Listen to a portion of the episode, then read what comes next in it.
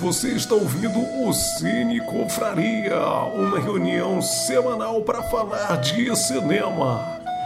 Fique ligado! E aí, galera, boa noite. Sejam bem-vindos a mais um Cine Confraria. A gente teve aqui um, um contratempo, deu problema aqui na transmissão quando a gente começou, mas eu acho que agora tá tudo certo. Se não tiver, vocês avisam aí nos comentários que a gente vai tentando arrumar. É, vou só para por via das dúvidas, vou deixar gravando aqui externamente para se a transmissão do YouTube der algum problema. Mas estamos aqui mais uma semana para falar de filme, para falar de livro, de série, de qualquer coisa. Para quem não conhece a gente, eu sou o Marquito. A gente tem um grupo chamado Cine Confraria há muito tempo já e nessa pandemia nós resolvemos re retomar as nossas reuniões, apesar de que hoje em dia, antes era todo mundo em Manaus, hoje em dia eu moro em Belo Horizonte, o Chico aqui embaixo mora no Rio de Janeiro e a gente tem membros de outras outros lugares também agora e a gente faz o mesmo esquema de antigamente, só que tudo online, né? A gente escolhe aqui qual filme a gente vai assistir na semana seguinte. Todo mundo assiste na sua casa e depois a gente junta aqui para conversar a respeito, falar bem, falar mais ou menos, falar mal, não importa. A gente se encontra aqui para falar o que, que achou. Independente se achou bom ou não, a gente tem que assistir e comentar aqui. Já houve filmes que todo mundo achou bom, já teve filme que todo mundo achou mais ou menos. Já teve filme que uns gostaram, outros não. E é assim que é o Cine Confraria. Você e vai teve Ano aí... Apocalipse. Ano Apocalipse é um bom exemplo de um filme que ninguém gostou, né? Sem, sem nada ah, pessoal ah, em relação ao Chico. Às vezes Até porque quem escolheu foi você, né? Então. Sempre essa, essa carta na manga. Mas vamos deixar isso para lá. É, para quem não conhece o esquema, né? Toda semana um de nós escolhe o filme e todos são obrigados a assistir, mesmo que não seja um gênero que você gosta muito. O Bruno, por exemplo, já foi forçado a assistir vários filmes de terror, que é um gênero que ele não gosta. E assim a gente vai conversando sobre vários temas. Sugiro você procurar outros episódios. A gente já falou sobre vários filmes muito legais aqui, já tivemos várias discussões. Semana passada nós falamos sobre 500 dias com ela, foi uma discussão bem engraçada, interessante. É... Foi mal. E toda semana um de nós pode chamar alguém para participar como convidado. E essa dessa vez, mais uma vez, a nossa amiga Japa está aqui com a gente, participando. Ela participou semana passada também no 500 dias com ela. E eu vou Oi. passar para ela se apresentar aí para a galera, Japa, dar um alô. Oi, gente, eu sou a Japa. Eu tenho um projeto muito legal que é o Outro Cast. Se você não ouviu, vai lá ouvir. É, os meninos já participaram, a Monique já participou de um episódio que está no ar, que foi o episódio de The Boys. E vai ter mais gente participando logo menos assim que o Discord parar de zoar com a nossa cara. É... Então é isso assiste lá, porque tem muitos episódios legais também. Exato. É, tem muita coisa legal, inclusive alguns de nós já participou do outro cast como convidados, e tem sido uma parceria muito legal com eles. Recomendo vocês procurarem outro cast na plataforma de streaming preferida de vocês. E também aviso que a gente também está na plataforma de streaming. Se você está vendo a gente aqui pelo YouTube, procura a gente, Cine Confraria, no, no, no Spotify, no Deezer, onde você ouve seu, seu podcast, para poder para poder ouvir a gente falar sobre os mais diversos filmes. Hoje nós vamos falar sobre o filme Linha de Montagem, que é um documentário. A gente ainda vai explicar mais a respeito do filme. Se você está assistindo aqui, provavelmente você já sabe do que se trata mas é um filme que conta sobre a paralisação, a greve dos metalúrgicos no final dos anos 70, início dos anos 80, em plena época de ditadura militar no Brasil, em que metalúrgicos ali do ABC Paulista resolveram parar tudo para fazer suas reivindicações e a gente vai falar mais sobre isso, sobre o que, que aconteceu, sobre essa história aqui no decorrer do, do nosso, da nossa conversa. Mas vou pedir para todo mundo que está aqui hoje se apresentar, para você que está ouvindo saber. Primeiro, sem falar sobre o filme, só para dar um alô para a galera. O cara que escolheu o filme, Bruno, dá um alô aí para a galera. Oi, gente, tudo bem? Boa noite. Eu queria dizer que existem pessoas na humanidade que eu gostaria de tomar uma lapada de cana e conversar sobre a vida. E o top 1 dessa lista é o personagem desse documentário. Massa. Chico, você aí que tá com a camisa vermelha temática, dê seu alô aí pra galera. E aí, pessoal? Desculpa aí se tiver um barulho de liquidificador. Tava com saudade de vocês. Tava meio apertado aí para pós-graduação. Mas aí agora as coisas estão um pouquinho mais boas. Aí eu vou voltar a participar com mais frequência. Pena que o próximo episódio já é o último, então depois só ano que vem. Mas é isso aí. Tchau de vocês que eu falo. Legal, Sheila. Dá uma boa noite aí pra galera. Oi, gente, boa noite aqui de novo. É... Não sei muito o que dizer hoje, que vergonha. Vamos lá, vamos conversar mais uma vez. Acho que vai ser bem interessante. Vai ser silencioso por aqui. É isso. Micael. Fala, galera. Trabalhador unido jamais será vencido. Bernardo. E aí, minha gente? É, queria só que o Brunão me chamasse para tomar uma, uma cana aí também, porque estaria lá. Porra. ah, outra coisa que eu gostaria de falar é que perdi o, a, a, a, o episódio anterior, né? Quer dizer, perdi a, a minha participação, mas eu acompanhei. E vários. É, cara, é muito difícil você estar só ouvindo o Cine Confraria, se você é um participante aqui, é claro. Porque em vários momentos eu queria falar e, enfim, não dava, né? Mas, quem enfim, que você concordou mais, Bernardo? Diga aí pra eu, galera. Eu sou, eu sou time Summer, cara. Não, não, não, não. Dos Total. participantes do cast, quem que você concordou mais? Ah, diga lá, sim. diga lá. Brunão, Brunão pra mim foi a voz da, da, da razão no episódio anterior. pra quem não entendeu, ouça o episódio anterior sobre 500 dias com ela. Depois fala pra gente o que vocês acharam.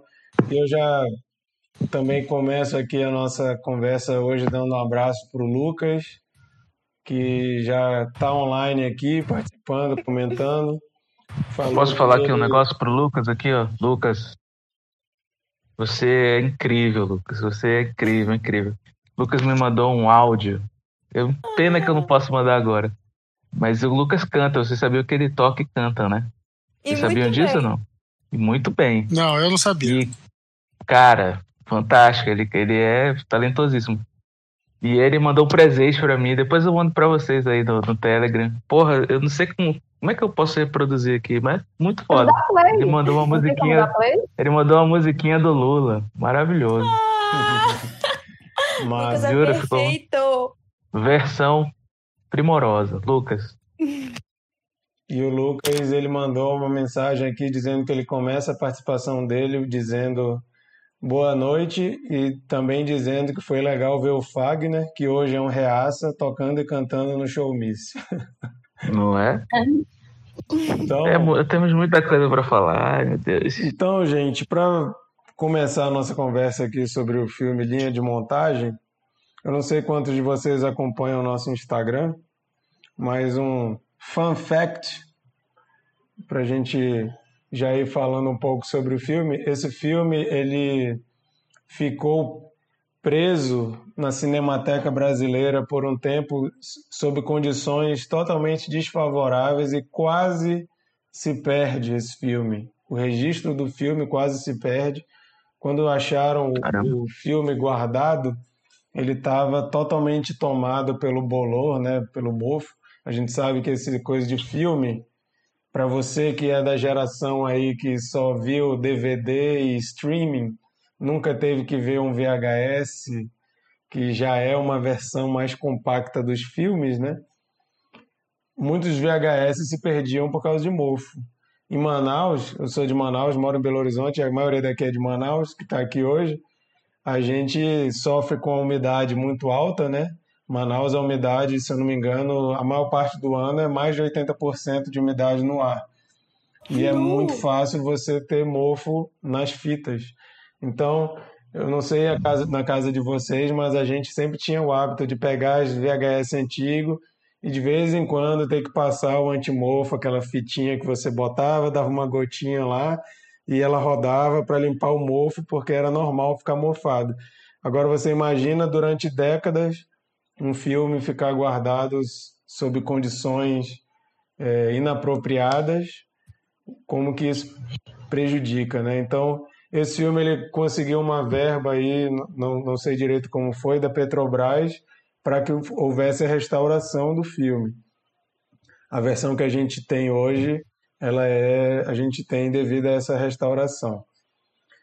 E é um filme que é, ele conta a história da, da, da greve e ele é, a gente sabe, quem, quem é acostumado a ver documentário, sabe que existem várias formas de se fazer um documentário, né? Você tem aqueles documentários clássicos que é narrado com entrevistas, você tem aqueles documentários que não tem nenhuma narração, são só cenas colocadas, né? E a gente tem é, os documentários mais inventivos, que vai mesclando vários tipos de, de, de formas de contar a história, entrevista, animação, é, narrações e por aí vai.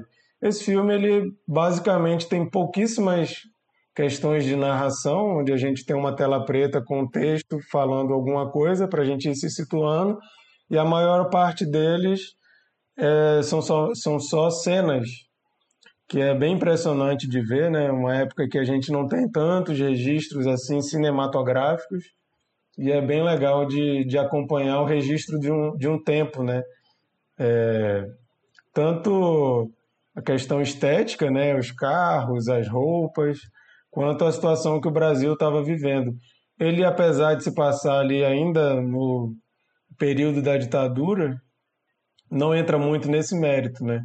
Isso é uma coisa interessante também do filme, que ele poderia ter ido por diversos caminhos, mas ele se atém muito à questão dos metalúrgicos, né? Como que os metalúrgicos estavam lidando com a situação e quais eram as demandas e etc e tal. É, já temos aqui um comentário do Elias, meu cunhado, que ele escreveu que o Sérgio Mofo acabou com o filme do Lula. Aliás, eu queria fazer um protesto aí. O Bernardo veio com a camisa do Sérgio Moro aí, com essa camisa amarela aí de Meu Partido é o Brasil. o Marquito, desculpa. Marquito. É um absurdo. Nesse cast, o cara veio com a camisa do Sérgio Moro aqui. Oh, camisa do Sérgio Moro aqui. Tá certo que eu... Sérgio tá Moro. Que eu, que eu... Sérgio Moro falando Arrivederci. Essa camisa aqui é do Inglorious Bastards, então não se deixem enganar pelo Brunão. Essa camisa aqui ela, ela é interessante, sim. Desculpe por ela ser amarela e depois de Bolsonaro é difícil usar amarelo, mas eu gosto dessa camisa, mesmo ela já estando toda arregaçada assim, mas tudo bem. Ela não é, ela não é verde e amarela, ela é verde e preto. Oh, ela é amarela e preta. Bom, mas para a gente começar a falar sobre o filme, eu queria chamar de cara o Mikael, que é um cara que gosta muito de documentários e já estava aí com abstinência de cineconfraria, estava viajando, ficou um tempo sem participar. Mikael, fique à vontade. Aí, pessoal, como eu já comentei lá no Telegram, foi assim uma dor no coração quando eu estava já no avião embarcado para vir para Manaus e recebi a notificação do Discord, né, que ia começar o, o Cine Confraria e eu não ia poder participar. Então isso foi, foi muito ruim. Então, saudade de vocês, saudação a cada um de vocês.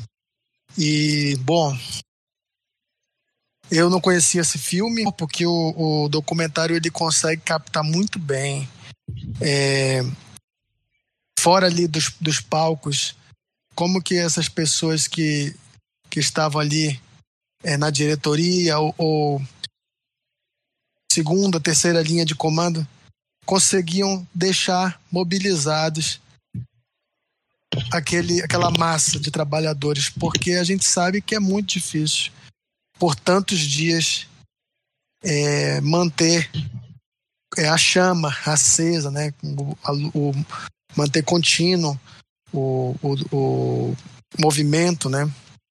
Ainda mais se tratando de uma época, né, dos anos 70, né, como o Marquito falou, início dos anos 80.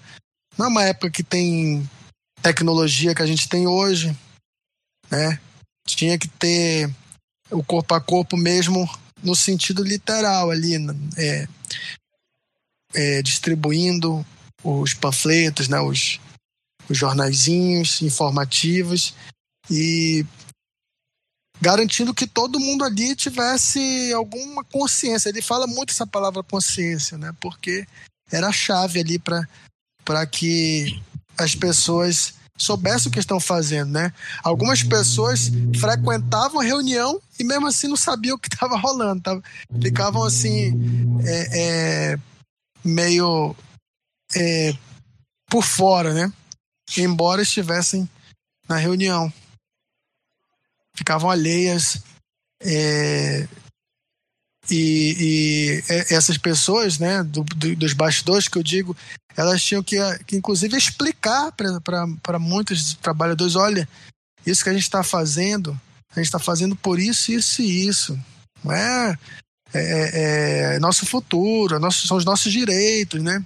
Em certo momento não é nem mais questão salarial, é, é, é para que o, o, o, a diretoria pudesse voltar né, a funcionar. Né? Inclusive, o Marquito falou que a questão da ditadura não é muito tocada. Eu discordo um pouco porque é impossível você não pensar na ditadura, né? Durante o filme todo, porque tem questões, né, é, é, autoritárias é, que, que, se colocam, né, como principalmente a prisão do, do, do líder, né, o Lula. Mas antes disso, é a intervenção federal no, no sindicato, né? Que tira, né, o, tirou o, o poder é, de dirigir a, o movimento sindical do, do, dos próprios pessoas que foram votadas, né, pelos trabalhadores ali.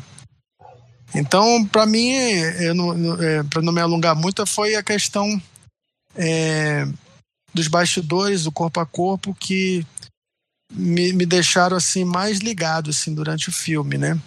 Alguns personagens assim é, bem peculiares que a gente via, né? É, mais apaixonados pela causa, né?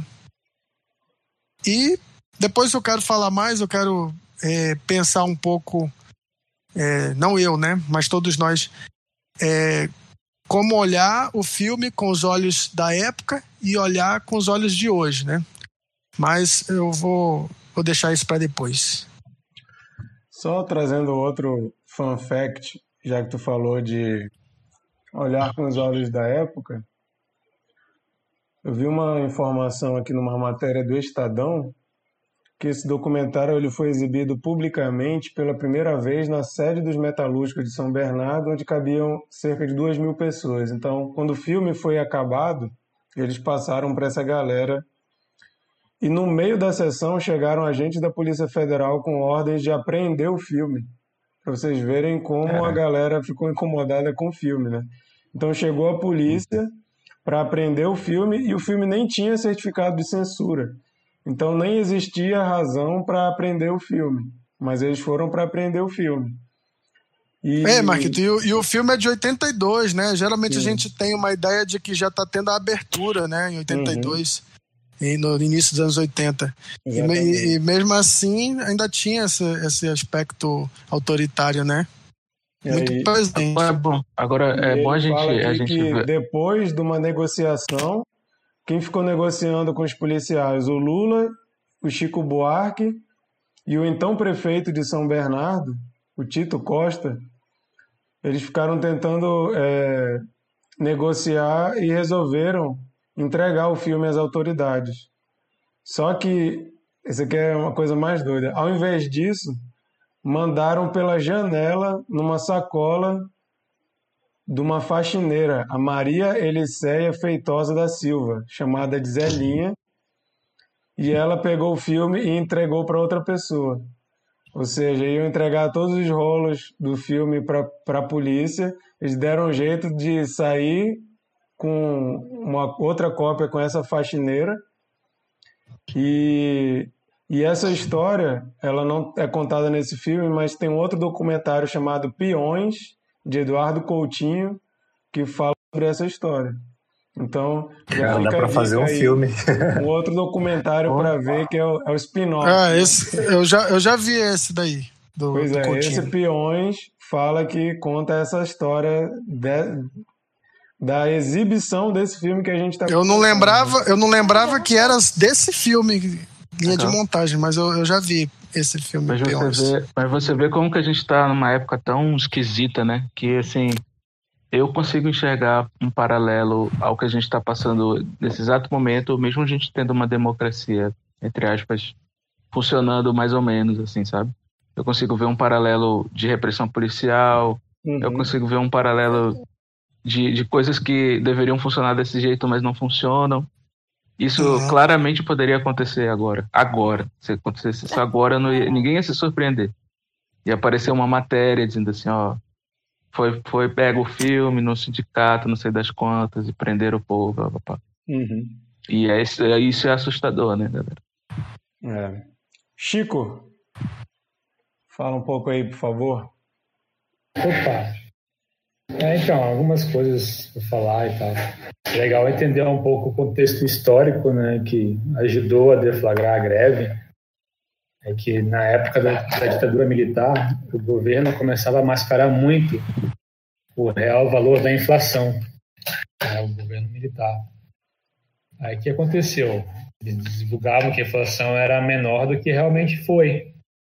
Então, os salários dos trabalhadores ficavam muito defasados. Né? Então, isso foi algo que, que digamos, piorou a situação, né? além de do, das montadoras, de certa forma, é, abusarem um pouco dos trabalhos, as pessoas trabalharem mais do que 40 horas semanais. Acho que na época não tinha até então um acordo sobre isso, de, de horas na semana, que não se pagavam muito bem as horas extras e tal. Enfim, várias coisas. E é muito legal, assim, de ver né, um, jovem Lula lá falando para as multidões. É, é impressionante, assim, o poder que ele tinha das massas, a, como ele falava bem, assim, conseguia, é, digamos, tocar as pessoas, né, de certa forma e tal. Muito legal mesmo, né? Se for pensar, era... Querendo ou não, né? As pessoas podem, ah, mas o Lula, é, sei lá, não tinha nenhuma formação, não sei o quê. Pô, mas, cara, o cara era, o cara era o cara, né? Olha o carisma dele, a liderança que ele tinha, velho. Isso daí tu não aprende na faculdade nenhuma, cara. Entendeu? Isso é a vida que te ensina. E assim, é. E é legal também ver como é. O, o, documentário mostra bem como que esse a greve foi se desenvolvendo, né? Desse, desse período aí de 79 até 80, mais ou menos, né? Interessante ver como ela se desenvolve, né? Tem horas que tem que dar um passo para trás, né? Enfim, para negociar até como o Mikael falou, para eles voltarem até o controle dos sindicatos, né? E. É... Putz, eu entendi o que eu ia falar. Ah, sim, e o que o pessoal comentou também no início, que é interessante ver, né? É, até o, o Fagner participando lá de, de show para arrecadar fundos, né? Sendo que hoje em dia o Fagner ele é mais de direita, assim, né? Tal. Absurdo. Falou o Léo, o Léo, né? Nosso colega, nosso amigo aí também. E, e, é interessante, tipo, também tem uma hora do, do, documentário que me chama a atenção, que eles falam, né, olha, a greve é, não, não tem partido, a greve é por melhores condições e tal, mas é, é, é, é interessante, até aquele momento não, mas depois acaba meio que criando um partido, na verdade o, o surgimento do PT é meio que causado por isso, né? Sim. E, e também, querendo ou não, quando eles criam um fundo, digamos, não um fundo partidário, mas um fundo para. Greve. Fundo de greve. É, o fundo de greve, que podia ser até um fundo partidário, sei lá. É, justamente para ajudar a sustentar as famílias que estão em greve, né? Então, querem, e fazem shows para arrecadar dinheiro. Então, tu já vê uma coisa meio política indo para esse lado, mesmo que talvez não tenha sido pensado assim, ou, ou tenha sido pensado, não sei. Uhum. Então é, é, é, bem interessante, né? Também ver como a ascensão do Lula ali, né? Ele como, e como ele realmente liderava. Eu, eu gostei bastante, assim. Eu é... não é isso, tá bom. Eu falei bem. Vou passar para próxima. Uma, uma coisa que eu acho que é ah, uma, uma participação do Lucas aqui Outra coisa que eu queria dizer é que tenho, infelizmente, a chance de dizer que sou o único filho, não, sou filho do único sindicalista de direita da história, kkk. Caraca. Nada a ver o que a mídia fez com a imagem do Lula, e isso não só recentemente, vem de muitos e muitos anos, desde sempre, na verdade. Essa coisa, é. né, de é, o que a gente vê o, documentário construindo sobre a questão da. Eu acho que ele. Uma das teclas que ele mais bate no documentário, independente nas falas do Lula ou dos outros, é de consciência de classe, né? Que fala muito sobre isso, e sobre a falta de política, mentalidade política do trabalhador, né? Então ele coloca isso como sendo um ponto chave como que você vai reivindicar qualquer coisa se você não entende como nada disso funciona, né? Então, se você não entende como nada funciona, qualquer coisa tá bom, né? Aquela coisa né, que a galera fala, para quem não sabe para onde vai, qualquer caminho serve. Então, se estão tirando dinheiro, se estão diminuindo seus direitos, se você está sendo prejudicado de alguma forma, tem gente que nem sabe que está sendo prejudicado, né? E quando você Sim. fala em greve, se as pessoas não entendem que elas têm direitos, elas não veem necessidade de greves, né? Então, você vê aquela galera desunida que todo mundo está querendo lutar por uma causa e tem aqueles que estão cagando para tudo, que não estão nem aí e que cada qual cuida de si e é uma mentalidade extremamente individualista, né, na maioria das vezes se eu não estou tendo dificuldade para pagar o rancho da minha casa, e daí? Os outros estão, cada qual se vira do jeito que quiser. Isso às vezes gera essa falta de unidade numa classe, né? Acho que é uma coisa que a, o filme bate muito na tecla. é, e tem até, tem até uma parte que o, eu não lembro quem que fala, que ele diz, ah, tem gente que não sabe o que está fazendo lá. Tem gente que está todo dia aqui nas reuniões, participando das reuniões, e não sabe o que está acontecendo. Tipo, dá para fazer total um paralelo aqui. Tipo, as pessoas é são meio. Muita gente é apolítica, né? Muito, sei lá, não, se interessa ou não sabe, ou. É isso, e isso é uma coisa que eu acho que é uma, uma coisa trazendo para os nossos dias que a gente viu muito acontecendo. Eu não sei vocês, mas eu vejo a sei lá, lá pelo ano de 2010, por aí, a reclamação que se fazia era que a, a minha geração não queria saber de política, ninguém estava nem aí, ninguém sabia quem estava governando, ninguém sabia o que estava fazendo e a galera era muito apolítica no pior sentido possível. Aquela galera que não está nem aí, o, o bicho está que, bicho tá pegando, o pau está quebrando e eu não tô nem aí, como se eu não fizesse parte disso. E a gente viu a partir ali de 2013, com as manifestações que o pessoal fala, né? Começou só por causa de 13 centavos e depois virou um monstro, né? A gente vê que às vezes a, a politização de algumas pessoas foi extremamente maléfica, né? Então você fica naquele impasse. Precisamos politizar o povo, mas corre-se o risco da pessoa ir para um lado bizarro de você defender coisas que a gente vê a galera defendendo hoje, você fica, meu Deus, isso de 2013 para cá, o que, que aconteceu com a cabeça dessa galera, né? Larissa. Você sabe, Marquito. Oi? Desculpa. Não, eu ia, eu ia só, antes da Larissa. É, Mas... já para começar, só queria pontuar uma coisa, na verdade, né? Que assim, é, essas questões de, de, de, movimentos políticos, elas sempre são assim, sabe? Tipo assim, elas sempre começam com poucas pessoas e a gente e sempre vai ter as adversidades de ter de ter pessoas que não estão nem aí, sabe? Porque é assim que funciona. né? Sempre com poucos. É, é, quando a gente vê, por exemplo, filmes famosos que a gente gosta muito, tipo Star Wars, por exemplo, Star Wars é, é uma base de um, de um filme muito político. Lá vai a gente falar de Star Wars de novo, Sheila. mas é um filme. Mas é um filme Pegar meu bingo político. aqui.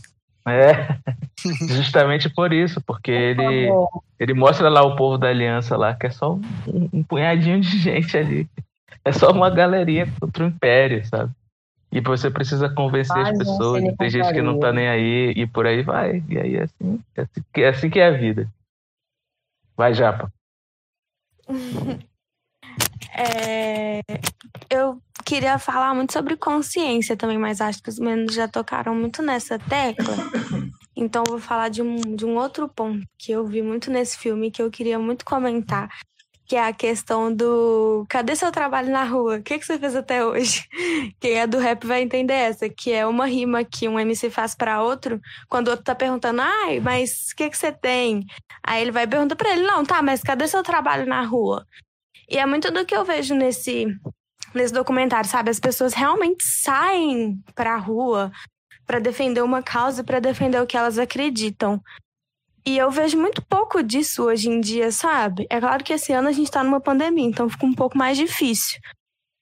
Mas nos anos anteriores eu vejo muito pouco disso, igual eu trabalhei três anos numa ONG que tem aqui perto de casa que cuidava de crianças e adolescentes, cuida ainda, cuida de crianças e adolescentes em vulnerabilidade social. E é tipo assim, um quarteirão daqui de casa, e eu via quase ninguém do bairro lá. Tipo assim, para ajudar, sabe? E a gente precisava muito de ajuda, mano. E era ajuda de, do tipo de ajudar a fazer o lanche para as crianças. É, porque tinha os educadores, sabe? E muito tipo, quase ninguém nem ia lá. E nem ia. Até os próprios pais, sabe? Não queriam nem saber. Colocavam as crianças lá meio que pra desovar, assim, sabe? Ah, eu não quero ficar de tarde com as crianças, não quero ficar de manhã, então fica a criança de tarde ou de manhã na escola e o outro tempo na ONG. E isso foi uma coisa que me tocou demais nesse filme, porque as pessoas estavam ali, sabe? Dá pra você ver a paixão das pessoas ali, principalmente quando mostra o Lula falando para as pessoas. Você vê o tanto que as pessoas estão acreditando naquilo, que elas vão ir atrás, que elas vão correr atrás do que elas acreditam. E tem uma coisa que o, que o Coruja BC1 fala numa música dele, também de rap, que é que não adianta ser, ser crítico de escrivaninha, sabe? Que é uma coisa que eu vejo muito também hoje na internet. Que é você ficar só lá atrás do seu computador falando, ah, eu acredito nessa causa, eu boto fé nisso e tal. Mas cadê você lá, sabe, fazendo as paradas? Eu fiquei muito tempo também no, no movimento de ocupação aqui de Belo Horizonte, que eu trabalhava junto com uma psicóloga social lá da faculdade. Trabalho voluntário e tal da faculdade de extensão, e eu gostava muito, e, e era muito legal conhecer as pessoas das ocupações de BH, sabe?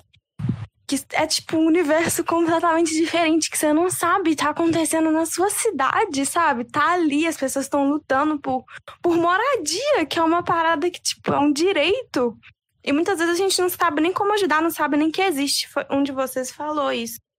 Do tipo. Acho que foi o Marquito que falou que muita gente nem sabe que está sendo prejudicado. E, tipo, muita gente nem sabe que você pode ajudar o outro indo ali num, num, num rolê, sabe? Num rolê, entre aspas. É, então, acho que isso é uma coisa que me tocou muito no filme. Não vou me delongar muito, não, que senão vou ficar falando aqui meia hora. Mas tem uma frase muito legal do Lula no final, não vou dar spoiler aqui da frase, mas que ele fala que é, política tem a ver com transformação social. Eu acredito muito nisso. Isso foi uma coisa que a Áurea me falou quando eu entrevistei ela para o meu TCC. E que ela falou que, tipo, Explica política é a gente faz pra todo que não é de BH. A, a Áurea, ela foi candidata a prefeita aqui de BH, é uma mulher negra muito foda, ela candidata pelo PSOL. Ela era MC, não sei se as pessoas vão saber disso, mas ela era MC. E ela me falou Caraca. isso, que tipo, é, é, ela falou que política a gente faz todo dia e a gente faz ela é deputada, não é- né? isso hoje, né? Ela é candidata à prefeitura, mas ela é deputada hoje.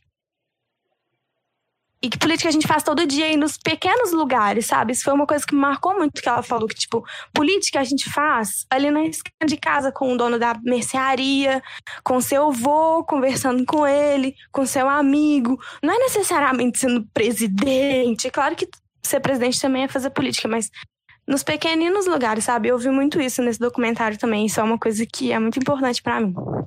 É isso. Caraca, que massa, já. Legal. Sheila,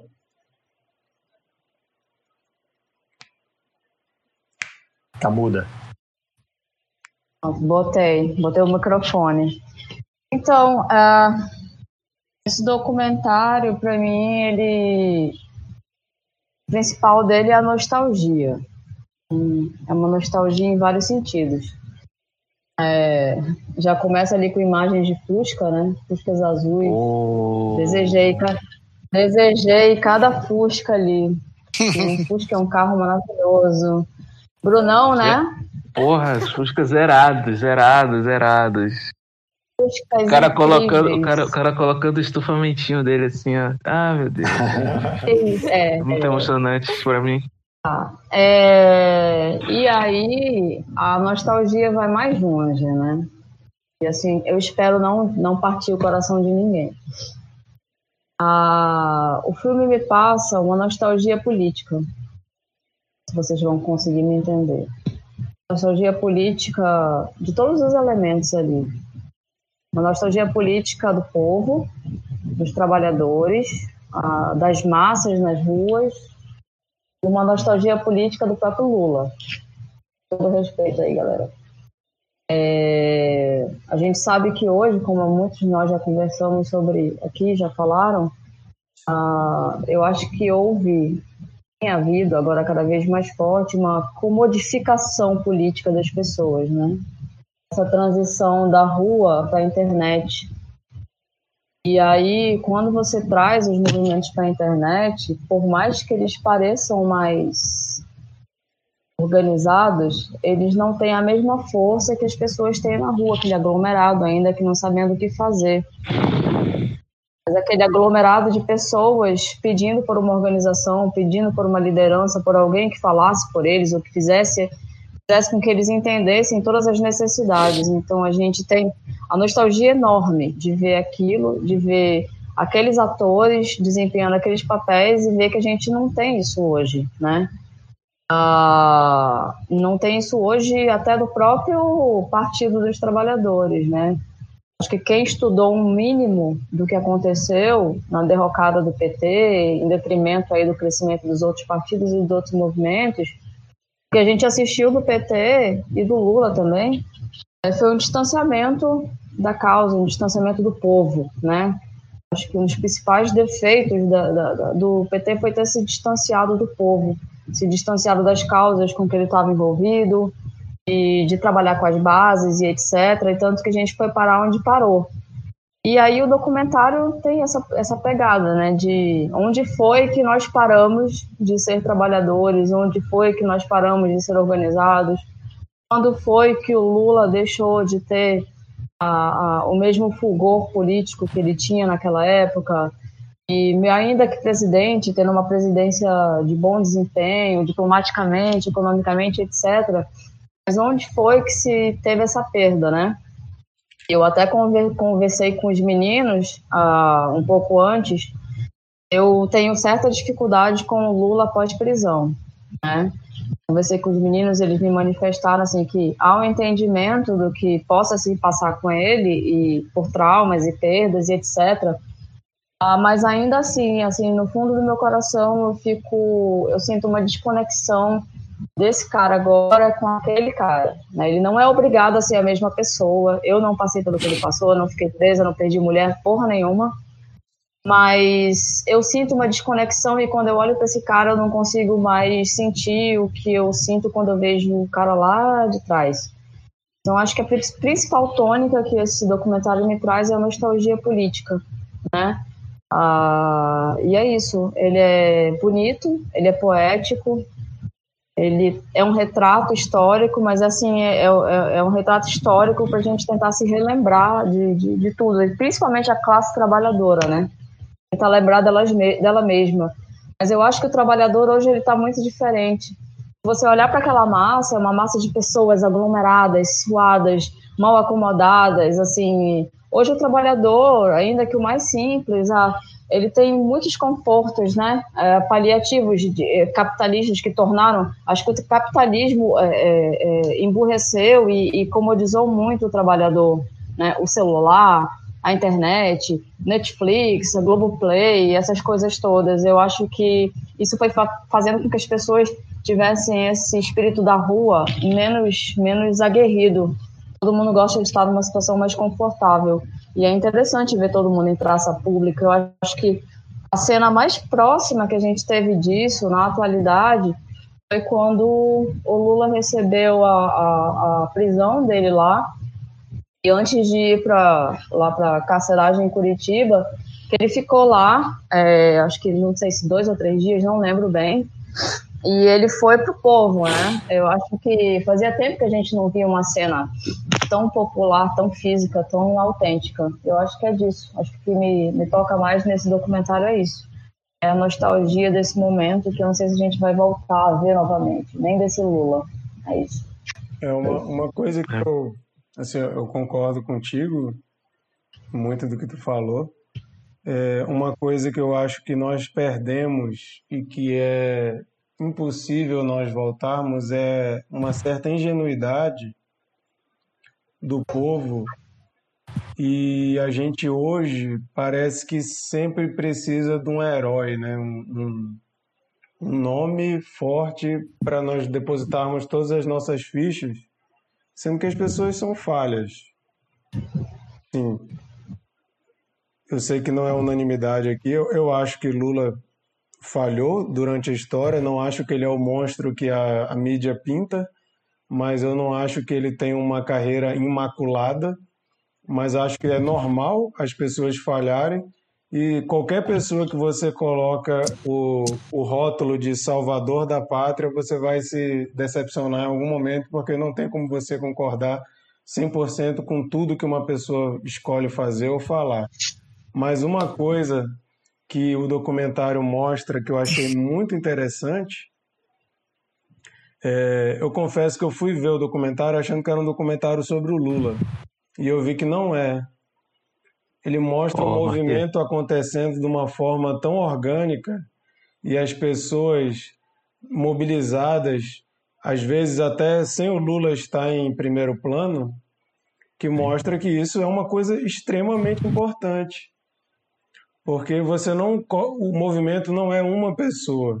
O movimento ele era muito coeso. E era uma Sim. coisa que era novidade, não era uma coisa normal de acontecer. Então a gente teve ali a primeira visão de como isso acontece e o que que pode rolar a partir daquilo ali. O que que, o que, que eu estou querendo dizer? Hoje em dia, se a gente for tentar lembrar da maior paralisação que a gente viveu nos últimos tempos, que assim, esse documentário, quando aconteceu isso, eu nem era nascido. Eu, eu sou de 84, o filme é de 82, então eu, eu nem era nascido. E o que a gente tem de mais próximo disso na história recente foi a paralisação dos caminhoneiros. Acho que foi dois anos atrás, se não me engano e a gente vê a diferença do tanto de partidos e de políticos querendo é, capitalizar em cima daquilo, era até ridículo, né? A gente viu, a gente vê esse documentário, um negócio acontecendo pela primeira vez na história do Brasil, uma coisa meio sem forma, nascendo através de uma liderança que parecia genuinamente estar preocupada com aquele povo ali, genuinamente preocupada em, em saber negociar e fazer política, porque isso é negociar. E a gente vê hoje é muito é muito desconexa a realidade hoje. Não sei se vocês acompanharam a questão também da break dos apps recentemente da galera de iFood, é, uhum. é, Uber Eats, que a galera falou vamos parar porque a gente tem muita coisa para resolver. Inclusive, eu achei coisas... aquele líder deles muito foda. Assim. Eu achei aquele cara muito foda mesmo. Pois é. Uma coisa que, eu, uma coisa assim, que eu ia dizer. Mas mesmo assim, eu acho que é muito diferente hoje em dia, porque só que acaba que vai pelo mesmo lado, assim, parece que o povo falta consciência, da mesma forma, falta entender a questão política.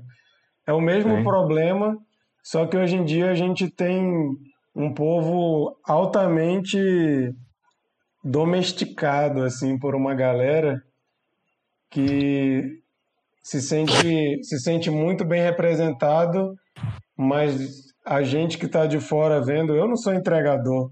E às vezes eu ficava olhando, caramba, se, se essa pessoa fizesse isso, se ela comprasse essa ideia, tanta coisa podia melhorar, né? Mas eu não faço parte daquele povo ali. Então acho que existe muito essa, essa, essas amarras ideológicas que foi criada inclusive depois de todo o escândalo do PT e tudo mais. Aí a gente tem hoje em dia dois polos e parece que só existem duas possibilidades. Se você se você entra para o, o boicote do break dos apps, você é, é lulista, então eu não posso porque eu não sou do Lula e fica essa confusão. Então, resumindo, eu acho que essa politização que eu falei antes, que a gente não tinha e que a gente passou a, entre aspas, ter, causou uma confusão assim que fez muito mal para a sociedade como um todo. E eu não estou dizendo que eu sei como resolver, estou dizendo que é só uma coisa que eu consigo observar. A Japa queria falar? Quero. É... Eu nem lembro mais, foi alguma coisa que você falou, mas levanta, vou aproveitar levanta o, o mic aí, por favor. É, eu quero, eu nem lembro mais exatamente o que quero, foi alguma coisa que você falou que me trouxe um pensamento, mas eu vou aproveitar que você me deixou falar e vou falar sobre repressão policial, porque foi uma coisa que o Brunão falou lá no começo e eu esqueci de mencionar. Mas isso acontece, acontece muito hoje em dia até.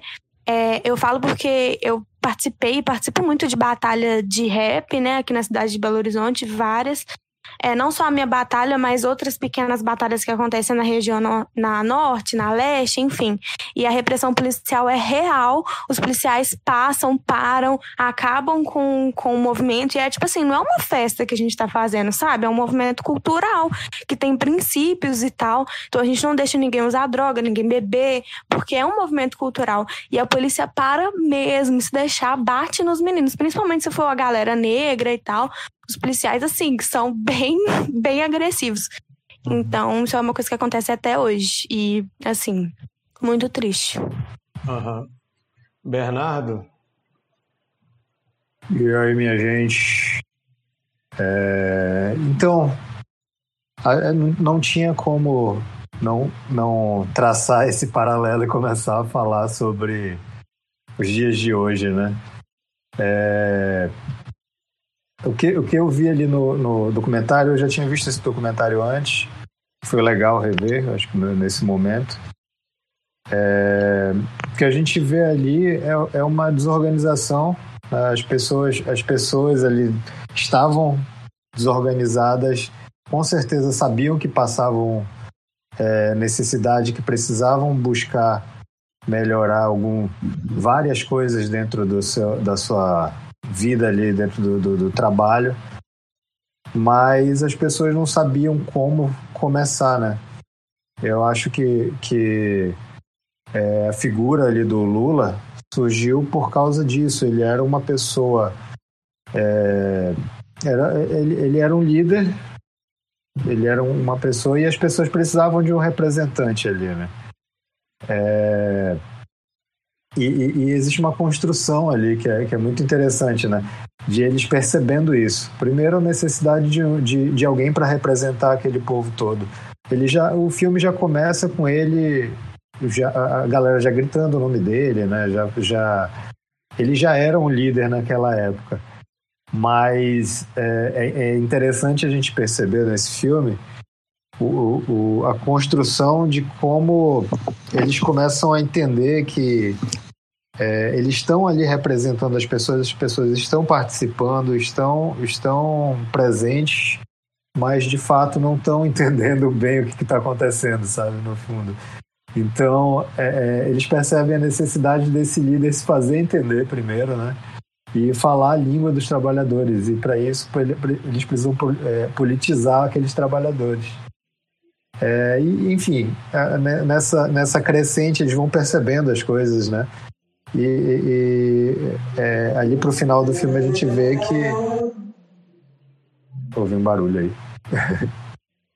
Eu me ouvi. É... Foi uma moto com um barulho desnecessário. Mas vai lá. Mas então, aí a gente vê que culmina ali na, na, na na criação dos partidos, do Partido dos Trabalhadores, né, no final.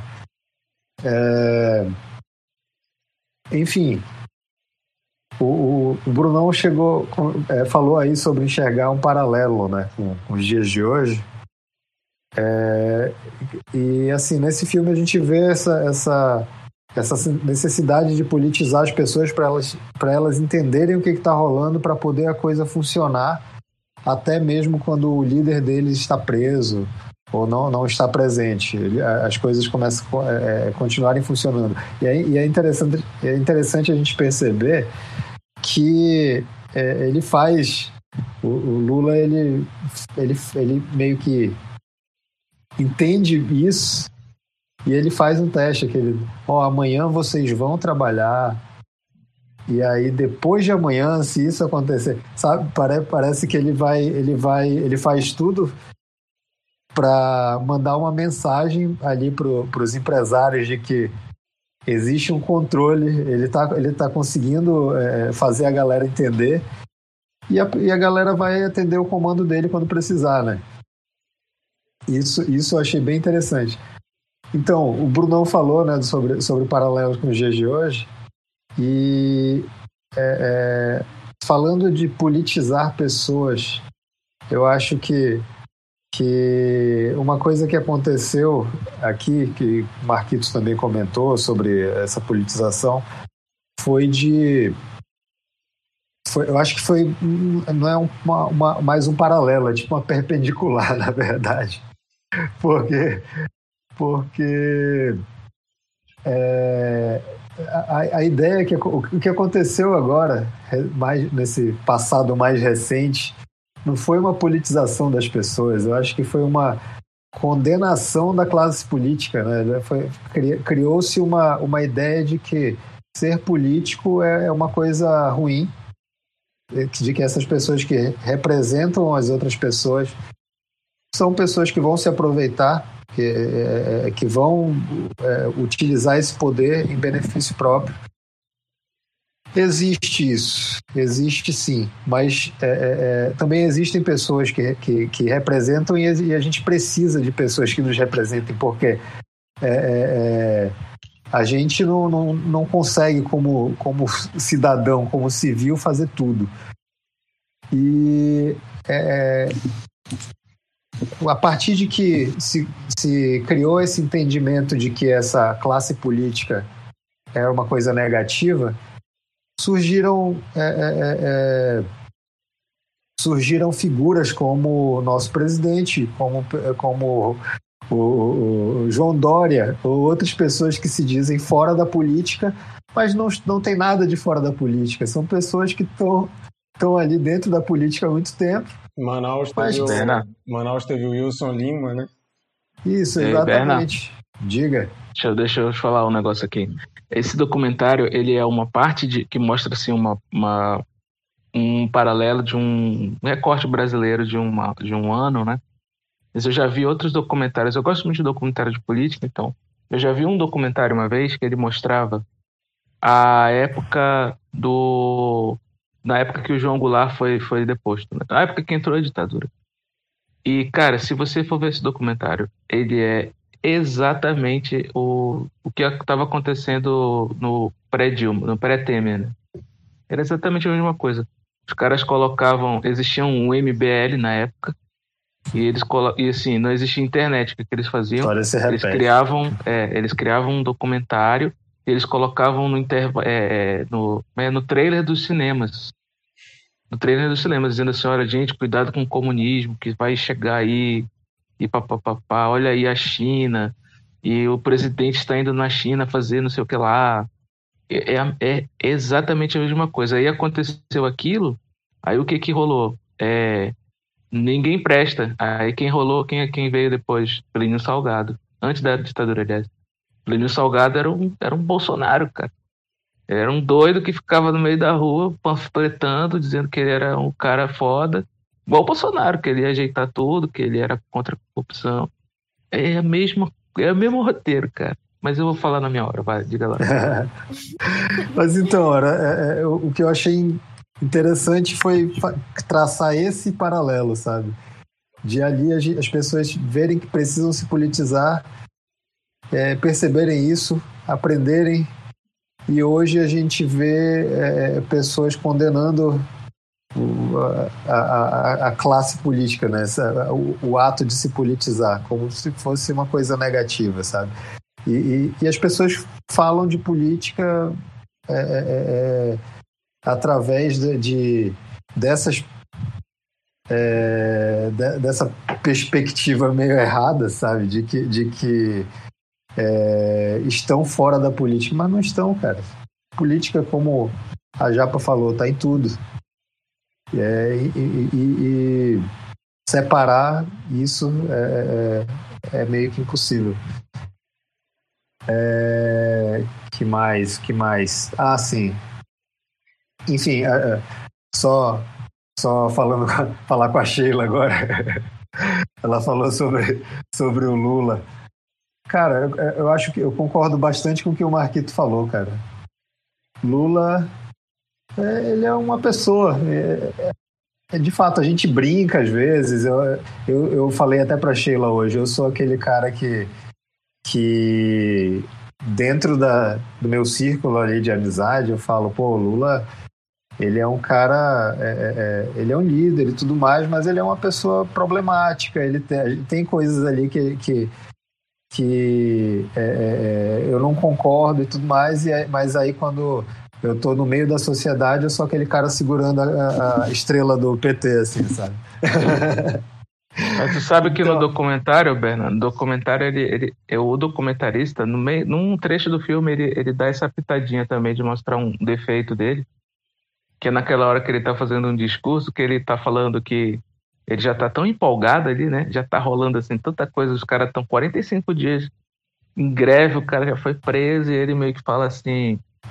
É, e quem sabe não está na hora da gente nacionalizar as empresas internacionais que estão aqui, aí a galera, uau! E isso assim. Cara, eu vou, vou, fazer, vou terminar aqui a minha, minha participação, por enquanto, né? Com, com uma frase dentro da cultura pop. Lula é o Tyrion. Porra! o Lula é um cara, é um cara que é um cara que entende do jogo, ele entende, ele sabe jogar e ele gosta de jogar.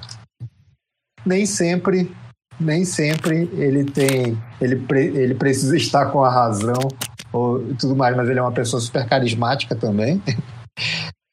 E ele gosta, gostou, ele gostou do jogo e ele soube jogar. Às vezes, é, nem sempre o jogo era a favor dele, né? A maioria. O jogador tá meio parado, hein?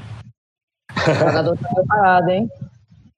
Enfim, mas Sheila, Lula tá cansado, ele é um velho de 75 anos, Sheila. Eu, ó, eu, eu acredito muito que Gente, só para esclarecer, eu sou. Eu, eu, eu, acho que antes de a gente entrar, o Chico comentou aí. É, meu, meu pai é, é filiado ao PT desde 89. A gente morou, a gente, a gente morou em, em São Bernardo do Campo no final dos anos 90. É, na época que surgiu ali o partido e tudo mais.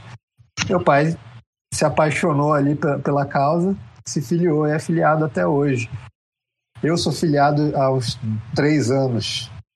Então, assim. acho que. acho, acho que. Sabia, não. Enfim. 2022. Você não, é um não, petralha, Bernardo. Deus me livre. Eu espero que o DOPS não me pegue agora, né?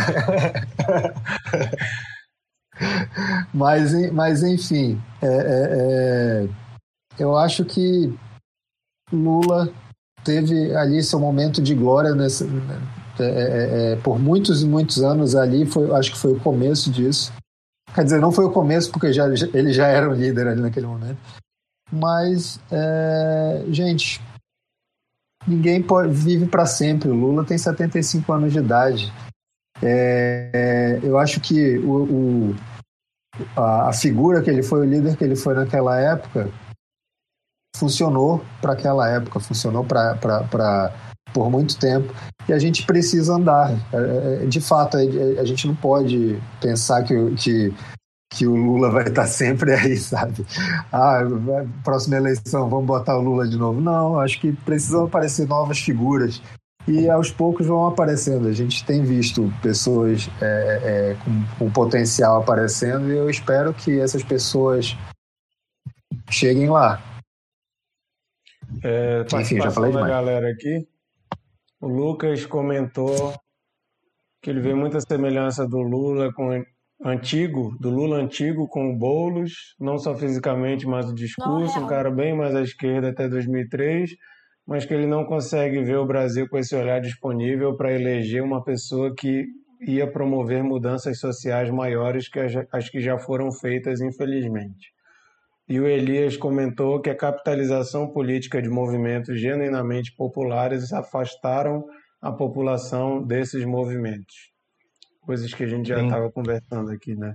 Inclusive, vou passar para o Brunão, mas achei interessante essa crítica que a Sheila fez e que, inclusive, foi uma fala muito repetida quando o Mano Brown falou né, no discurso do Haddad, Certíssimo. Ele falou, né, que a... Não que... gosta do clima de festa. Exatamente, a fala icônica ali, né? E que a gente vê que é muito real, né? A gente vê que hoje em dia você vai nos movimentos mais populares, se você entrar numa, talvez se você entrar numa fábrica de metalúrgicos hoje em dia, a grande maioria vai ser bolsonarista, né?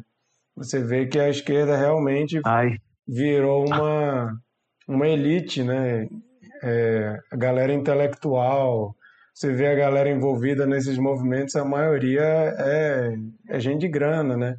E a esquerda vai perdendo cada vez mais a identificação com o povão, que é quem faz as maiores mudanças. Né? Com essa, passo para o Brunão, para ele que burlou várias vezes aqui, era para ele falar só agora, mas ele já falou mais que todos nós tô, tô, me segurando, tô tentando me segurar. Vai lá, Bruno. Oi, gente, boa noite. Muito obrigado por vocês virem aqui. Casa cheia aqui para falar sobre o documentário. É, vou falar brevemente vários pontos, porque eu tenho muita coisa para falar, gente. Então, eu tô igual a Monique. É, inclusive, Monique, beijo, Monique. Não pôde participar hoje, infelizmente. Eu sei que ela queria muito participar. É. Bom, vamos lá. Então, assim, o documentário, é, eu vou dizer primeiro porque que eu, porque que eu, que eu coloquei esse documentário hoje e agradeço a, a, ao que a Japa falou, porque tem tudo a ver com o que eu vou dizer, enfim, né? Eu, nessas eleições agora, recentemente, é, eu apoiei as meninas da bancada coletiva do pessoal aqui, aqui em Manaus. Aliás, é bom dizer que quem quiser me chamar de petista está enganado, que eu me filiei ao PSOL. 15 dias atrás. Sou psolista. E aí, é, e eu apoiei as meninas da bancada coletiva. O que, que aconteceu aqui? Elas ganharam sete mil e poucos votos aqui em Manaus e elas não se elegeram. Não se elegeram porque não teve o coeficiente, é, coeficiente Eleitoral. de votos eleitoral para se eleger. E uns, uns Zé Cuecas aí tiveram 1.200 votos, se elegeram vereadores porque entraram na cota do partido. Isso me deixou triste, me deixou revoltado, né, Helder? Eu falei assim, puxa vida, a próxima, a próxima participação do Cine Confraria, por vários motivos, né, mas esse já foi o motivo principal de eu ter colocado esse documentário hoje, justamente para fazer esse recorte de tudo que vocês já falaram sobre a gente vê o, o documentário para quem não viu e eu gostaria que muito, to, todos pudessem assistir. É, depois eu vou falar sobre o Lula, mas é, eu vou tentar não convencer a Sheila de maneira nenhuma, mas eu vou tentar fazer um paralelo a, ao, que ela, ao que ela falou. que é assim, é, os, o, o, documentário ele mostra o, o nascimento, o surgimento ali de um, de um dos movimentos sociais que já aconteceram no Brasil, é, um movimento sindicalista, né, propriamente dito, e ele, como todos já disseram, mostra todas as contradições do que é a gente viver numa democracia. Porque uma democracia não se faz com um, um, um Lula, né? Uma democracia e um movimento social ele se faz com milhares de pessoas, centenas de pessoas que estão ali brigando e discutindo pelas suas ideias. Então você mostra ali no documentário várias partes do documentário em que pessoas estão ali falando sobre estão é, dando as suas opiniões e estão fazendo assembleias para discutir, para você chegar num consenso. Você vê que ali não parte ali da ideia da cabeça de uma pessoa, você parte de uma ideia da cabeça de várias pessoas.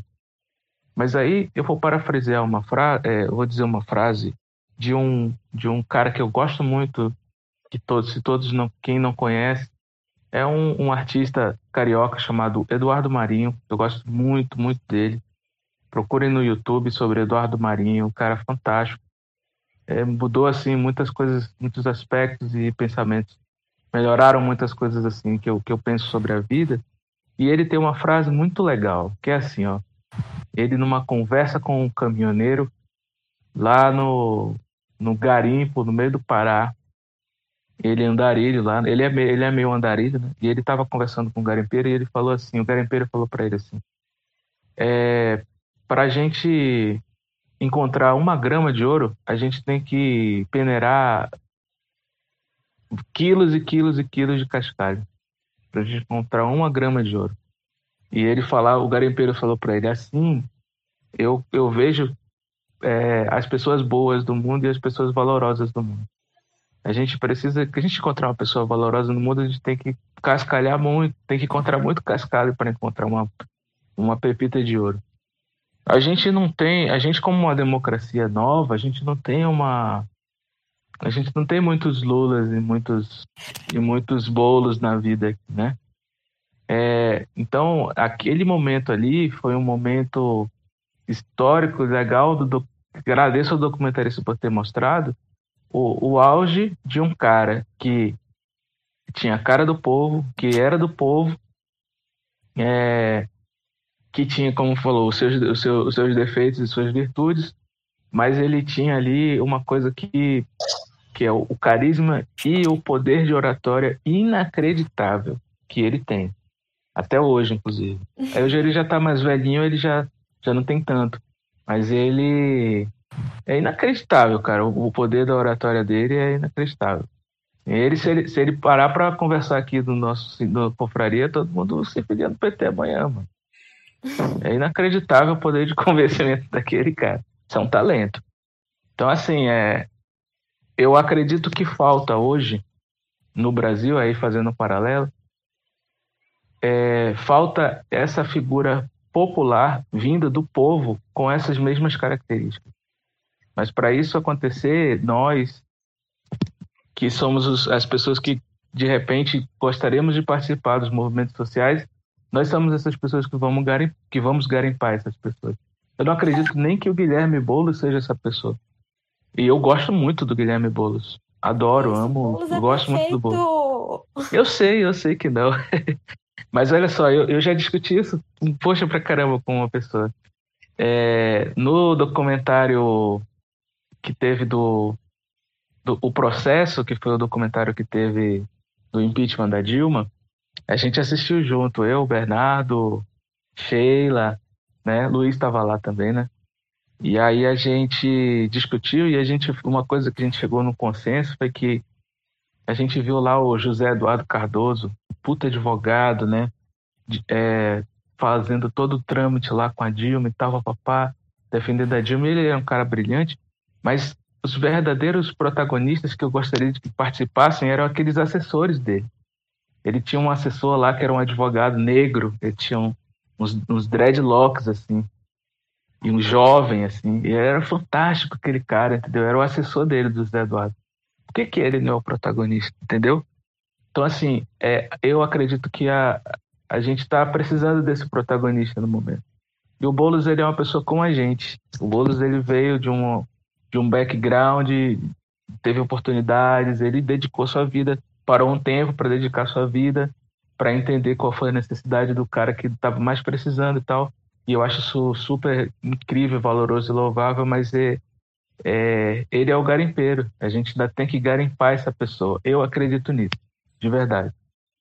E aí, assim, é, uma outra coisa que eu gostaria de mencionar que a gente não falou aqui é a importância dos movimentos sociais ligados à igreja. Né? Então, eu conheci os movimentos sociais por conta da igreja, na verdade, né? Eu trabalhava na... Eu, eu, eu ia... Isso aí, tava... Hum? Obrigado por lembrar. Uma coisa que me chamou muita atenção, né? Porque a igreja católica dando um apoio é. sem tamanho para o negócio. Uhum. E a gente vê que hoje em dia a igreja cristã brasileira conseguiu transformar a, o bolsonarismo nos emissários de Deus, né? Por mais, por mais absurdo que isso seja, é essa mensagem é. que se passa. É. Mas talvez a igreja cristã. Hum?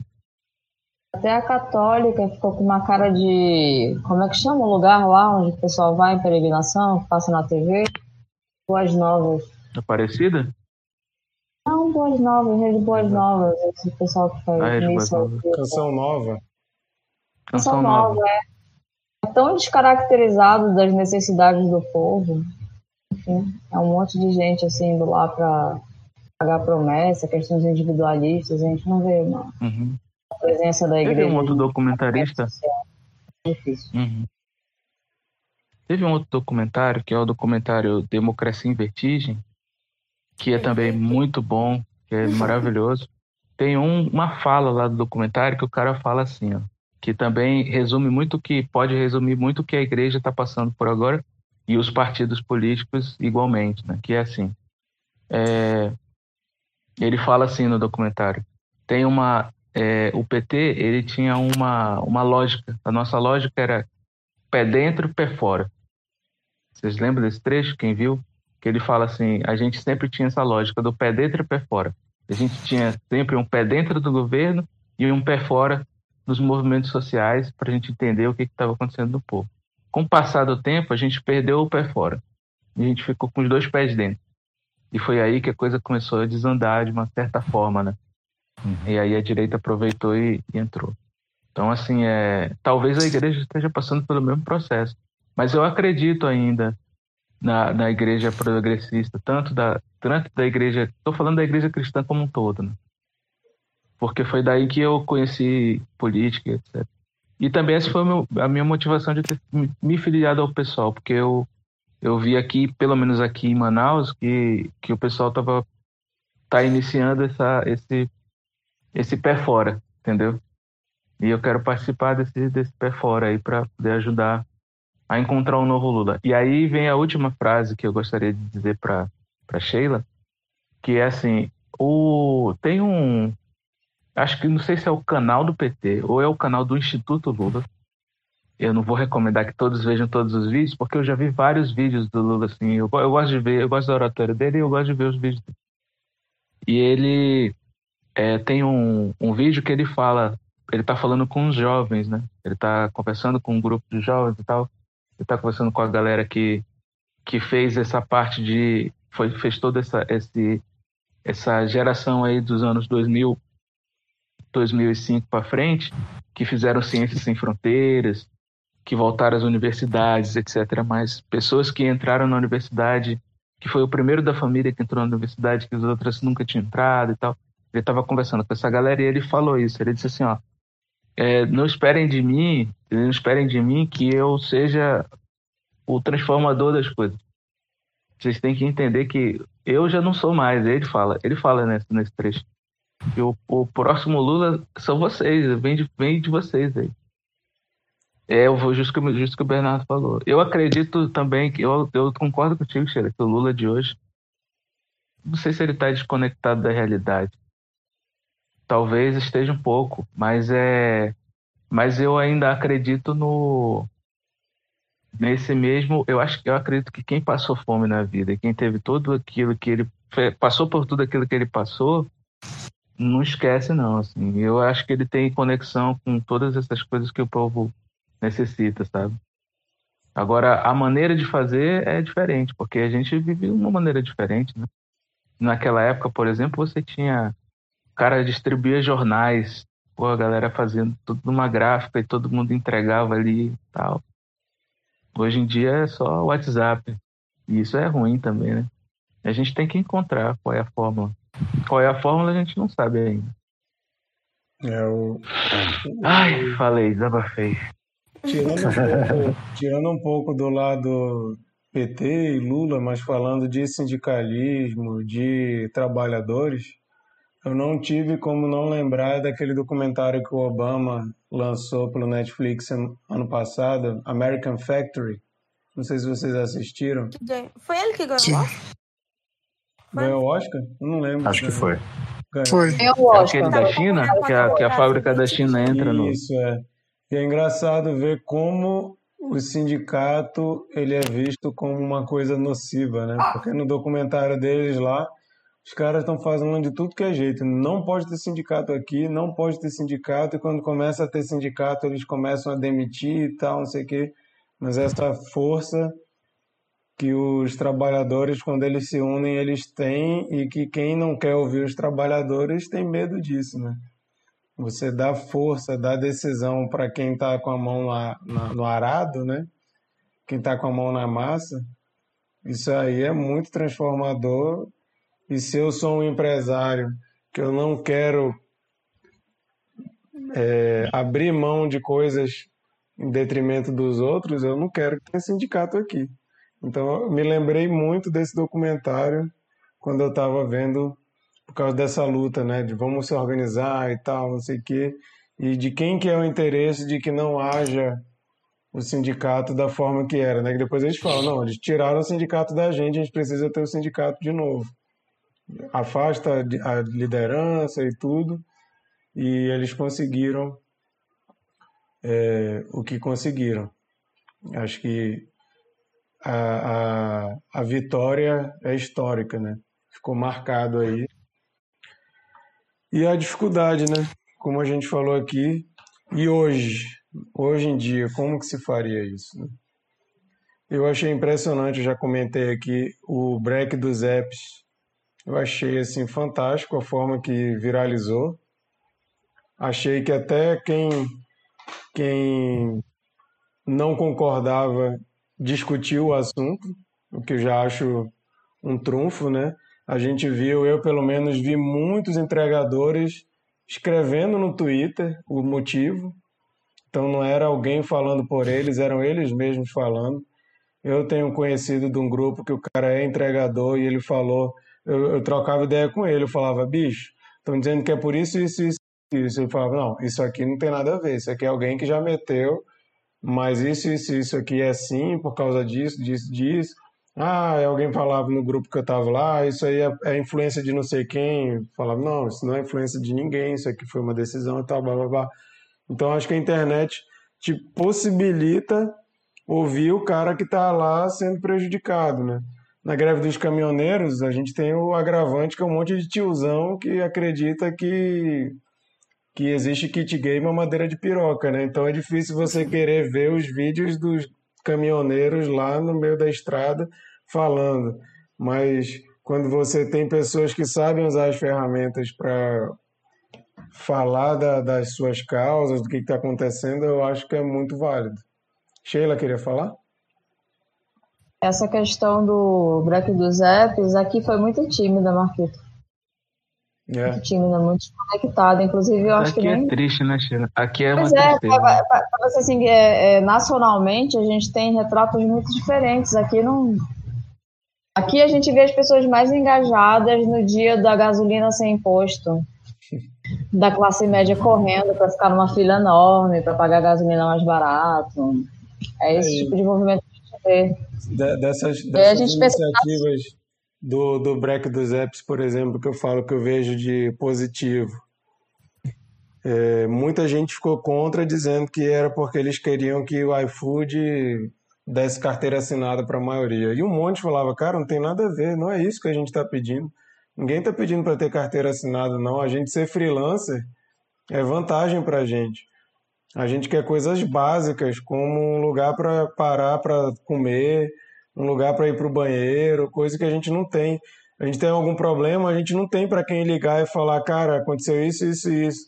Não tem nada disso. É, uma, é Aí, dessas discussões, eu vi gente falando, gente, uma sugestão, toda vez que chegar um entregador, pergunta se o cara quer usar o teu banheiro, pergunta se ele está precisando de água, pergunta se ele quer alguma ajuda, se ele está precisando de alguma coisa. Às vezes o cara só precisa sentar um pouquinho, coisas que é questão básica, né?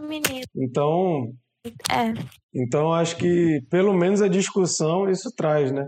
Talvez hoje em dia Mas não, não daria para fazer um break todo mundo no mesmo lugar, como foi ali naquele campo onde, onde eles se encontravam, os metalúrgicos, para ouvir o Lula discursando. Dificilmente conseguiria isso, mas a gente conseguiu uma paralisação dos, dos apps que era a nível nacional. O, o Brasil todo, talvez tirando aí Manaus, pelo que vocês falaram, mas o Brasil todo parando, vamos discutir isso aqui.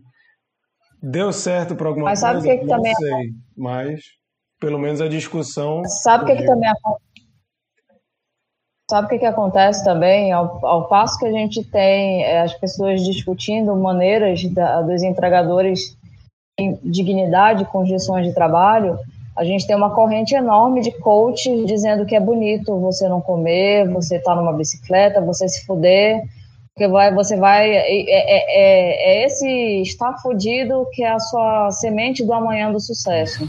A E aí na internet a gente tem. precário, né? Isso, é bonito, é lindo. Nossa, é Luciano Huck, né? Micael queria falar? É, colocando as lentes de 2020, né, para ver o documentário, a gente percebe, como vocês já falaram, é, um outro momento, né, um momento onde é, uma reforma trabalhista passou, flexibilizando direitos, é, precarizando o direito trabalhista, né, para falar a verdade, né? E houve é, um, um movimento muito tímido, né, para impedir isso, né, que é, é, aquela grande frase, né, nenhum direito a menos. Mas por fora disso houve uma uma campanha, né, é, onde a classe média comprou, né, não, a gente precisa ter direitos a menos para preservar nosso, nossos empregos. E, e, e, foram aceitando, e foram aceitando. É, hoje eu converso com advogados trabalhistas e eles dizem que militar na justiça do trabalho não vale a pena mais, sim, porque é, foram tirando tanto, tantos direitos, né? E, e foi perdendo é, é, é, mesmo a massa de trabalhadores com que o, os advogados é, é, se, tinham sustento, né? Porque a grande, a grande forma de, de você esvaziar justiça do trabalho é extinguindo direitos, é colocando o trabalhador para pagar uma as custas do processo, honorários, caso ele, ele venha perder, e isso vai deixar ele com medo, né? Enfim. Nesse momento, então, onde é, a gente vê cada vez mais a precarização, a gente pensa onde está né, a força do trabalhador, onde está a força da massa. Né? Como a Sheila falou um pouco, né, da, do, da nostalgia nesse sentido. Né? E existe um, um, um fantasma muito grande nisso tudo, que é o desemprego. Né? As pessoas elas estão aceitando as condições cada vez piores porque o que é importante é pelo menos ter um emprego, ter um trabalho, né? Porque emprego já está difícil, então que tenha um trabalho. Mesmo que ela vá trabalhar 18 horas por dia para mal se, se sustentar, né? É, por exemplo, vocês estão falando do, do break dos apps, eu conversei com, com um rapaz que trabalha em Uber, em outros né, aplicativos, e ele disse que o Uber tem uma, uma fila imensa de fila, fila de espera, né? Se, se para um grupo, eles já na hora eles admitem esse povo que estava esperando é, estava esperando ser admitidos. E aí esse povo é mais ferrado ainda, porque os outros que estão ferrados com, com horas de trabalho insanas e, e condições precarizadas, eles estão ruins, mas quem está desempregado está pior. Então eles vão e aceitam, e aí eles foram a greve, né? É, e, e, a gente até é difícil julgar, né? É difícil julgar é, as pessoas que estão é, aceitando, né, passar por, por essas situações. E tudo muito por, pelo convencimento do discurso, né? O discurso é esse, ó. É, é, se a reforma trabalhista passar, o empresariado vai poder pagar mais. Mentira, o empresário vai lucrar mais. Mas o discurso é dado e é recebido por muita gente. É, vai ganhar mais, assim como as passagens aéreas iam ficar mais baratas quando. É. ah. Ei, Miquel, é, parafraseando Lula, lá vai de novo, né? Lula tem uma frase, ele, ele fez uma entrevista no Meteoro que ele fala assim, ó. O povo que passa fome e necessidade, ele não vira um povo revoltado, ele vira um povo submisso. Verdade. É, quando você, quando você lê, eu não sei quantos conhecem o, o jornalista Leandro Barbosa, inclusive ontem ele estava no Roda Viva sendo um dos entrevistadores, eu tive o prazer de conhecer ele, ele morava aqui em BH. Acho que ele não é mineiro, mas ele morou aqui em BH um tempo. E ele construiu assim o nome dele fazendo reportagens sobre trabalho escravo no Brasil. E cara, você vê os relatos dele assim, é gente que está no trabalho análogo a trabalho escravo, mas que acha que acha que tá tudo bem. Gente que é escravo, né? É escravo sim, mas se você for perguntar se ele acha que ele se existe algum problema naquilo, ele nem sabe que tem problema. Para ele estava tudo certo. Só era meio ruim, mas aquela coisa, né? Submisso total. Tipo, ah, o meu patrão me trata como se eu fosse filho. Mentira, o cara te trata como escravo, né? Mas a ideia dele é que, ah, ele deixa eu morar aqui. Como assim, cara? Vai lá, Bernardo. É, quando o, o Mikael falou, me lembrou muito da, da, daqueles personagens do, do, do documentário que vocês comentaram sobre. Vocês, na verdade, falaram, falaram sobre ah, as pessoas que não tinham tanta consciência da, da, da, da importância daquilo e tal. Mas na verdade não, né? Eram pessoas que estavam necessitadas e tinham medo de perder, por, por pior que fosse aquele trabalho, tinham medo de perder aquilo, né? Tu vê, tinha, um cara, tinha gente que ficava lá na porta da empresa querendo, querendo entrar, tinha velhinho lá chorando porque não, porque vão, vão dar é, é justa causa, não sei o quê. Então, é, é exatamente isso, exatamente isso. E, e, é, e, é triste a gente saber que hoje é, é existe isso, né? E foram, né, 300 e poucos demitidos lá. Isso, isso. Exatamente. É, um assunto muito complexo. Alguém mais quer falar alguma coisa a respeito do documentário? Então... Aí eu quero falar, eu quero falar que eu, eu, vou citar aqui o Lawrence, que ele falou, eu vou citar aqui o, a frase perfeita, a melhor frase do filme, que é Vamos falar de falar de Corinthians e falar da greve. Essa frase foi muito boa. É. Ah, o Elias comentou aqui de novo. Acho extremamente problemático para o Brasil a eterna busca pelo Messias político, salvador da pátria, Collor, Jango, Lula, Jair. Essa coisa, né? Precisamos que o povo trabalhe independente de uma pessoa ou não, e a gente só vai conseguir isso se a gente tiver consciência e se a gente conscientizar os outros, né? Eu lembro na época das eleições, eu não lembro se foi o Bernardo, acho que foi o Bernardo que falou alguma coisa na época das eleições de 2018. Acho que foi o Bernardo que falou alguma coisa assim sobre todo dia trocar ideia com o porteiro, com o tiozinho na rua, e eram essas coisas é que iam fazer a diferença. E é assim que a gente traz essa consciência, né? Eu lembro até uma vez, é, um cara na minha igreja, achei muito engraçado, que o cara na minha igreja estava lá, ele me chamou, Marquito, e aí, vai votar Bolsonaro ou Haddad? Eu falei, cara, eu vou votar no Haddad. Ele, ah, é? Não sei, não sei e tal. E, cara, eu falei, eu acho que uma frase para ele, ou duas frases, ele falou assim: é verdade, me convenceu. Aí eu fiquei assim: eu nunca convenci alguém de uma coisa de forma tão rápida na minha vida. O cara tava precisando só do empurrãozinho, assim. Chegou a sair de lá achando que ele tava me zoando. Eu falei, não é possível que eu convenci esse cara com essa frase só. Mas às vezes é essas conversas, que às vezes a gente acha que as pessoas não são dignas de, da gente conversar com elas porque elas não estão no nosso patamar intelectual, sei lá o quê, e a gente só quer conversar com as pessoas da nossa bolha. E aí, o resultado disso, na minha bolha, o Bolsonaro não chegava nem perto de ser eleito e o cara ganhou, né? A gente está aí aturando. Então a gente precisa furar um pouco a nossa bolha e ver o, a vida real que está lá fora, né? parar de se preocupar só com os nossos amigos que têm a cabeça parecida com a nossa. Com isso, vamos para uma rodada de dicas da semana.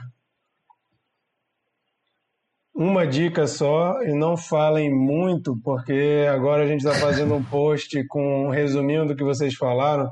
Se vocês falarem 30 minutos sobre a dica, eu vou botar só a primeira frase, mesmo que ela não faça. Beleza? Chico, tua dica da semana. É, a minha dica vai ser uma dica meio diferente. Estou dando uma dica de algo que ainda não aconteceu. Nossa! Mas, Tipo, tipo Neymar. Mas eu acho que vai ser bom. É uma animação que vai ter na Amazon chamada Invencível, que é baseada num quadrinho chamado Invincible, que ele é do autor chamado Robert Kirkman, que é um autor de quadrinhos que eu gosto muito, que inclusive ele é o autor de The Walking Dead. Que, inclusive manda um abraço para o Cabeça, que ele que me indicou The Walking Dead há mil anos atrás, mas foi o quadrinho, não a série. A série o rápido já foi pro saco. a série eu nunca vi. Mas, enfim, fica uma dica, é, uma dica aí para o futuro, porque, pelo que eu tenho acompanhado, a animação vai ser muito boa. Vai ter vários atores famosos aí participando da dublagem. E, bom, se eles seguirem bem os quadrinhos, vai ser muito legal, porque é um quadrinho bem cheio de reviravoltas, plot twists. Muito legal. Nossa. Vou dar logo minha dica também. A minha dica está no Amazon Prime, chama The Sound of Metal, o som do metal, que é um filme sobre um baterista e viciado em heroína que perde a audição do nada assim. Ele tá assim normal, fica surdo. E o filme conta a história dele tendo que lidar com o fato de agora ele ser surdo, sendo que ele é ligado à música. Assim, Nossa. maravilhoso não é aqueles dramas chato que é para te forçar a chorar.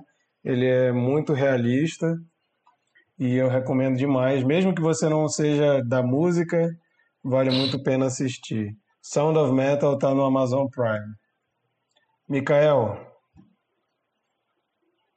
A dica também é do Prime Video. Olha, acho que tá bom da gente fazer aí um, merchan com, com patrocínio, é. O Mistério de Silver Lake estreou agora no, no Prime Video e é muito divertido. É, eu sempre gostei de teoria da conspiração, né? Mas hoje em dia é, eu até tenho um pouco de raiva porque virou até uma coisa que guia a política. Q, QAnon, Q, QAnon, né? É, é, assim, mas as pessoas se aproveitam de gente ingênua e, e é, manipulam, né? Com muita teoria da conspiração. Mas teoria da conspiração é uma coisa divertida quando você é, utiliza isso mais para rir, para para especular e se, né? Será que é verdade e tal? É, tem várias muito muito legais, né? Mas não que você vai acreditar nisso. E esse filme, O Mistério de Silver Lake, ele tem essa atmosfera conspiratória, né? É, um pouco misturada com como viagens é, meio lisérgicas, assim, digamos. Então você é, vai acompanhando, né, o, o, o protagonista. Ele, ele, se, ele decide investigar o, o, o sumiço de uma moça e ele vai enveredando em, em pistas e tal, que às vezes não fazem sentido nenhum. E isso é o que to- torna o filme divertido, assim. Cara, pra onde isso vai dar, assim, é uma parada muito alucinante, assim. E, e, e por conta disso, é, torna cada vez, quanto, quanto mais absurdo, mais divertido fica. E o, e o Andrew Garfield, Propaganda. que é o... É, Amazon sabe, Prime... Quem não sabe, o Chico tá segurando aqui a, a marca da Amazon Prime pra gente ver se a gente consegue o patrocínio agora. É a plataforma da semana, né? Já são três dicas do, do, do Prime.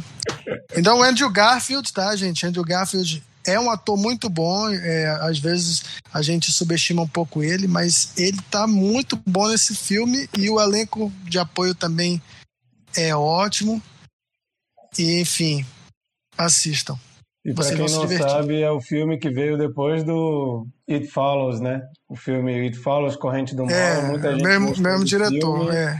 Ele reinventou o né? slasher e, e agora ele tá tentando reinventar os filmes de mistério. Esse... E, e para e pra fazer um paralelo com o episódio, penúltimo episódio aqui nosso, eu acho, tem algumas cenas desse filme que me lembraram o visual do Montanha Sagrada do Jodorowsky que a gente comentou aqui. Então acho que eu acho que foi uma referência para esse cara. Esse filme estava na minha lista de filmes preferidos de 2018 ou de 2019, não sei. Muito legal. Obrigado, Amazon Prime. Sheila. Vou sair do Amazon Prime. É, não tô acompanhando nada de novo, mas aí quando eu tava pensando no que, que eu ia indicar hoje, aí eu quis ficar um pouco dentro da temática que a gente seguiu. E aí é, é um livro que eu, eu já li o livro e eu tenho uma segunda versão, que é uma versão em quadrinho, A Revolução dos Bichos. É um livro incrível que fala muito sobre o que a gente conversou hoje. Esse é lançamento. E aí esse aqui Oi? É lançamento esse quadrinho, né? Esse quadrinho é incrível. Ele é. Deixa eu ver Acho aqui. que vai lançar, Ele é tá lindo. lançando agora o, o 1984 em quadrinhos. né? É da Quadrinho é, quadrinhos Esse quadrinho da é incrível. né? Oi? Muito Da- massa. Quadrinhos da companhia, né? É incrível isso. E aí, é, só citando a frase aqui, o que este livro nos diz é que aqueles que renunciam à liberdade em troca de promessas de segurança acabarão, aca- acabarão sem uma nem a outra. E a Revolução dos Bichos, ele, ela questiona muito a humanização do poder. Né? É, o poder, o poder, a humanização, o que, é? Nós somos humanos, assim, somos humanos no, nos defeitos e nas qualidades. E aí, a gente humaniza o poder, a gente traz essas duas forças para o poder. A gente tem uma revolução de animais que são, são entendidos como criaturas perfeitas, né, sem maldade e tudo, mas isso é uma ficção, tá? Os animais são perfeitos sim. E aí, só que na história, os animais acabam integrando características humanizadas em busca do poder e de várias coisas, e aí elas vão se transformando em outras coisas. Então é minha dica. E esse quadrinho é lindo, gente. Coisa mais linda. Legal. É isso. Bruno? Vocês não conseguem falar rápido. vou mostrar para vocês como é que fala rápido. Preste atenção. Disney Channel, se você gosta de filmes de japoneses que ficam voando, clássicos que de luta, o melhor filme de princesas já feitos, Mulan. Pronto, acabou, já falei. Bom, galera, nós tivemos um probleminha técnico e a transmissão parou antes do final, então nós perdemos aí alguns minutos de recomendações e de despedidas, mas semana que vem estaremos juntos novamente para comentar o filme O Grinch. Até mais.